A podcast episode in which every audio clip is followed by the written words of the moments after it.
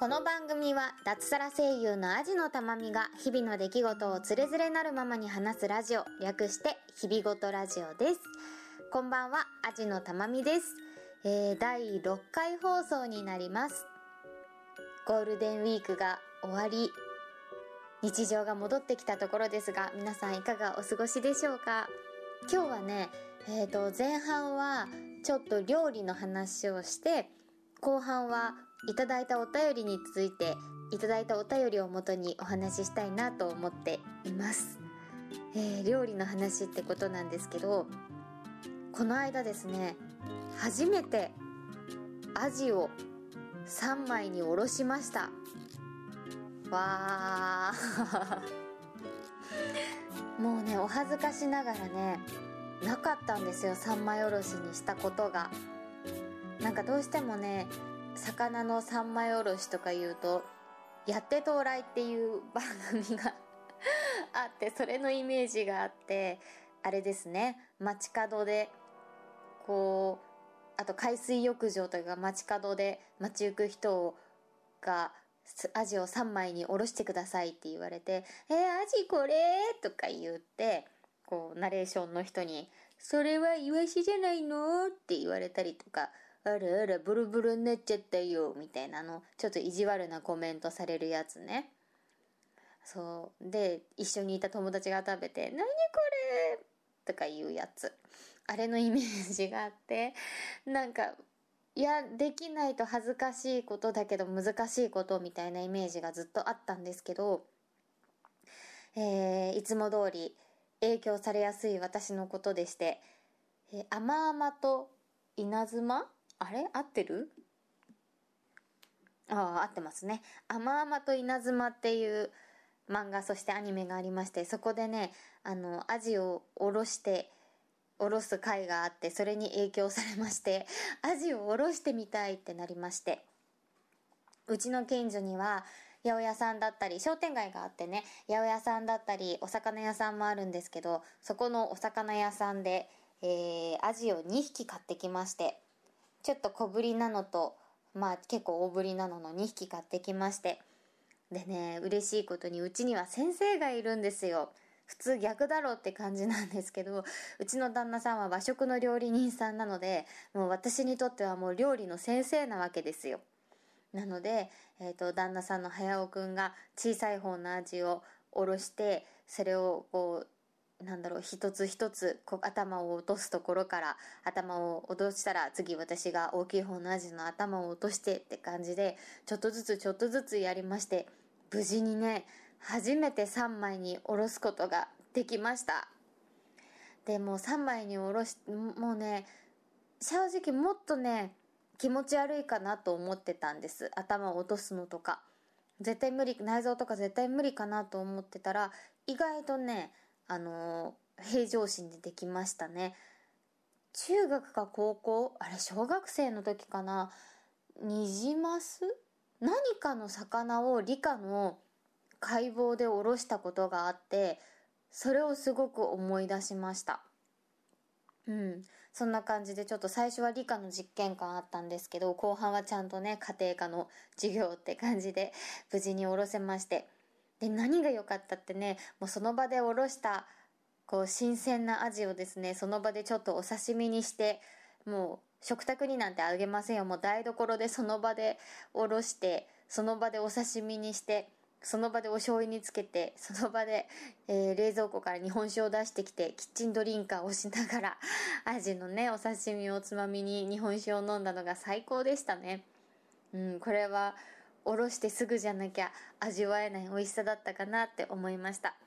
で、お刺身分も残しといてね、あとは叩きにしまして、本当はなめろうにしたかったんだけど、ちょっとなめろうまでね、細かくはせず叩きにして、みょうがと、そしてうちのベランダに生えているしそと混ぜまして、えー、叩きを作りまして、味の叩きにしましてね、えーと、それで夜ご飯を食べたらもう日本酒を飲みすぎちゃうっていうね そんな最高な、え、料理体験をしました。なんか今までほんと魚料理って、干物を買ってきて焼く一択だったんですよ。もう、ブリのぶり大根とかもあんまりなんか好きじゃないし得意じゃないし本当に魚料理って家でやるのって本当塩焼き一択だったんですけどなんかすごく料理の幅があもっといろんなことできそうな気がするっていうのを思いましたねまあね先生がいてこそなんですけど。うん本当ね料理って正直得意じゃないんです。味付けとかも得意じゃなくてうん、ケチャップかけるだけとか焼肉のタレで焼くだけみたいなのが多かったんですけど最近ねようやくちょっと出汁を取ることを覚えたりとかいろいろねできるようになってきて、うん、ちょっとずつ楽しくなってきました。料理本とかちょっと買ってみたりとかしてね、うん、この先ずっとね料理はしていくものだと思うので、うん、節約のためにも健康のためにも自炊はねしていくものだと思うのでうんできるだけ楽しんでやっていきたいなと思っている今日この頃です。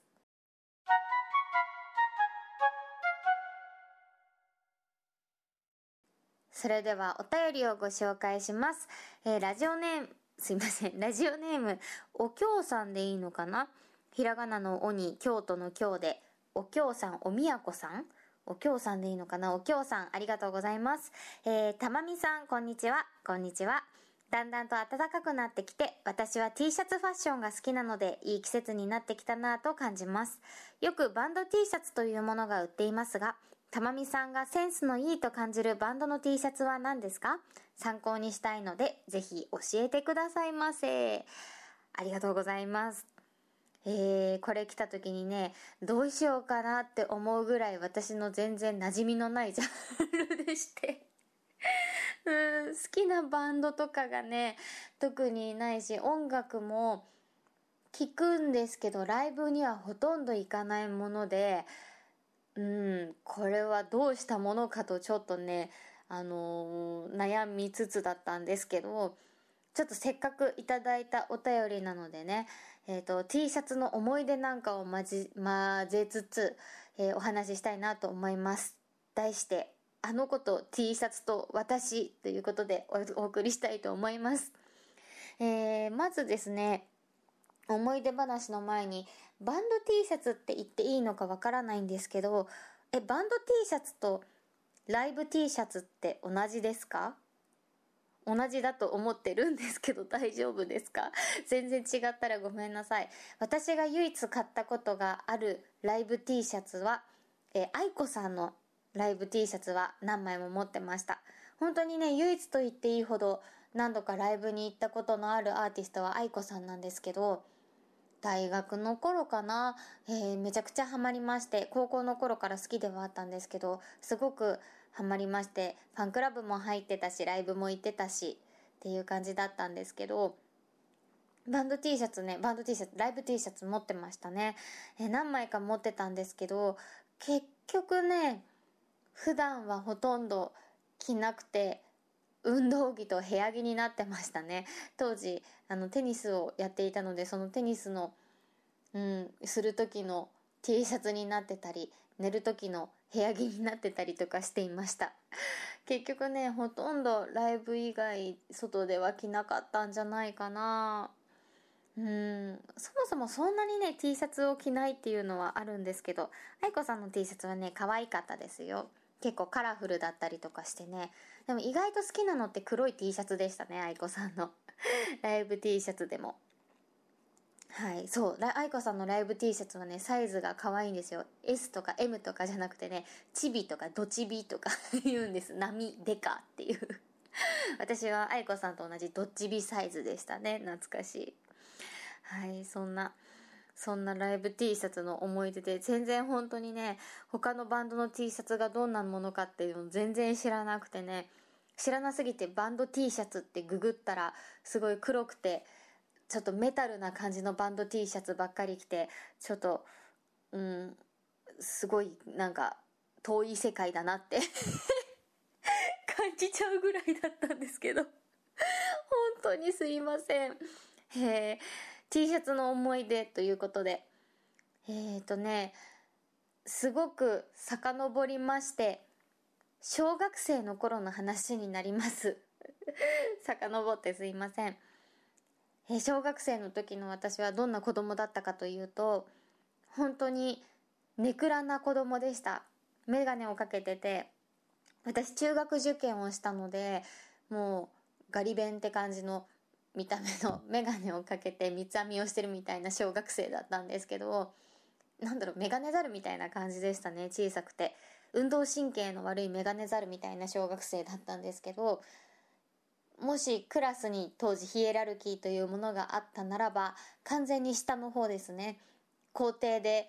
ドッジボールとかやってる子たちが上の方だとすると私は本当に仲のいい友達と2人とか3人とかで屋上の真ん中じゃないですよ。屋上の階段を出口登ってすぐこう右に曲がるとね奥まったところスペースがありましてそこでねノートに替え歌を書いてるような替え歌を作って その歌詞をね書いてるみたいな子供でしたね。今でも覚えてる。あのロビンソンってあったじゃないですか。スピッツの。あそあの「うらら宇宙の風に乗る」ってところ「かつら空中の風に舞う」とかそういうそういう低レベルなね。はい。替え歌を作って遊んでるような、えー運動神経の悪いメガネザルの小学生だったわけなんですけどそんな私のね隣のクラスに芸能活動をしていた子がいまして今で言う子役ちゃんですね。子役ちゃんをやってた子がいてその子がねやっぱり可愛かったんですよ。もう子供心に見てもキラキラしててね。うん三つ編みの私とは違って。ツインテールですね。高いところのツインテールでその子がね T シャツを着てたんですよ。可愛い T シャツ。それがあの袖だけが色が違う T シャツがあったんです。当時。今もあるのかなと思って調べたらラグラン T シャツっていうらしいですね。袖の色だけが違う T シャツのことを、えーラグラン T シャツというやらしいんですけどその子はねえっ、とラグラン T シャツを着ていまして今でも覚えてます。ショッキングピンクのラグラン T シャツでしたね。それがねすっごい可愛く思えてなんか垢抜けてて可愛く思えて羨ましく見えたんですよね。でそっからもうお母さんにねああいう T シャツがああいう T シャツがなんて言えないですよね。なんか多分一緒に買い物に行った時にこの T シャツが欲しいみたいな感じで言ったと思うんですけどショッキングピンクはね確か見つからなくてちょっと薄いピンクの袖の色だけ違う T シャツだったのかな？と思って着たんですけどなんかね全然似合わないんですよね。悲しくなっちゃうぐらい。そうその子役ちゃんの子はね確かねそのショッキングピンクの T シャツにちょっとジーンズ生地っぽい短いスカートを履いてて可愛かったんですけど私はなんか何下履いてたのかな？全然思い出せないけどまあ顔がメガネですからね。もうメガネザルですからね。もう全然可愛くなくて思ってたのと違いすぎて理想と現実の違いというものをねすごい思い知りましたねあの時。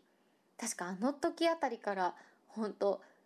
なんかファッションとかが全然好きじゃなくなったんじゃないかな。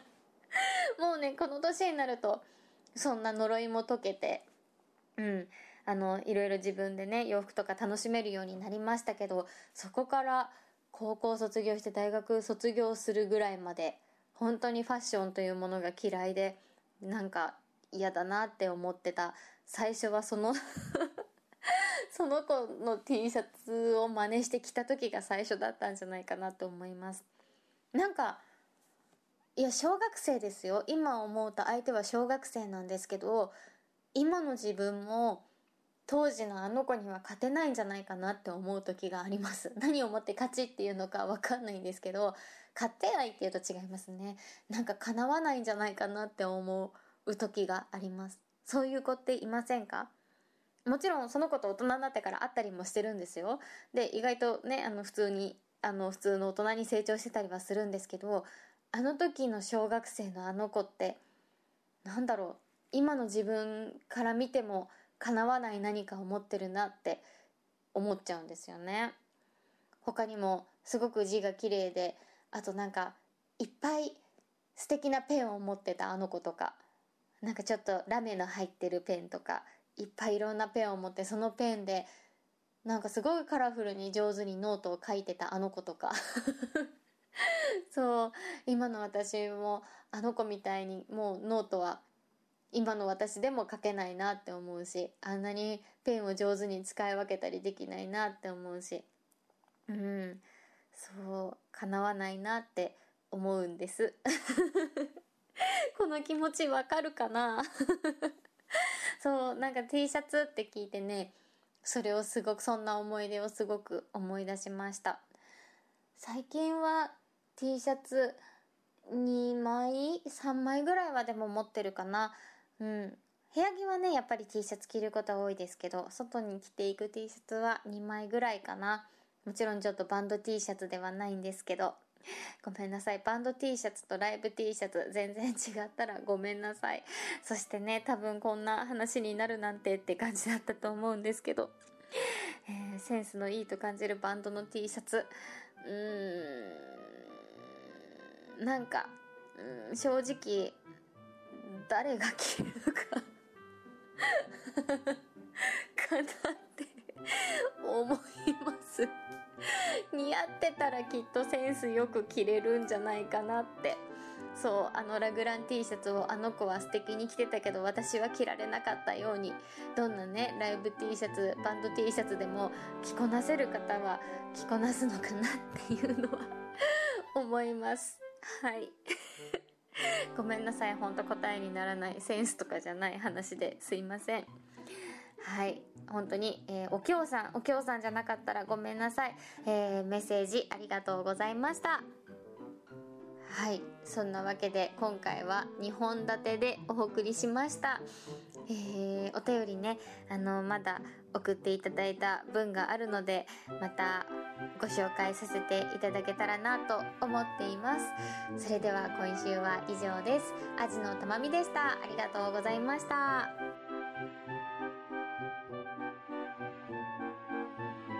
日々ごとラジオでは感想お便りを募集しています。宛先は日々ごとアットマーク gmail.com hibigoto アットマーク gmail.com またはブログのメールフォームからもどうぞ。ツイッターハッシュタグひらがな4文字で日々ごとでもお待ちしております。最後までお聞きいただきありがとうございました。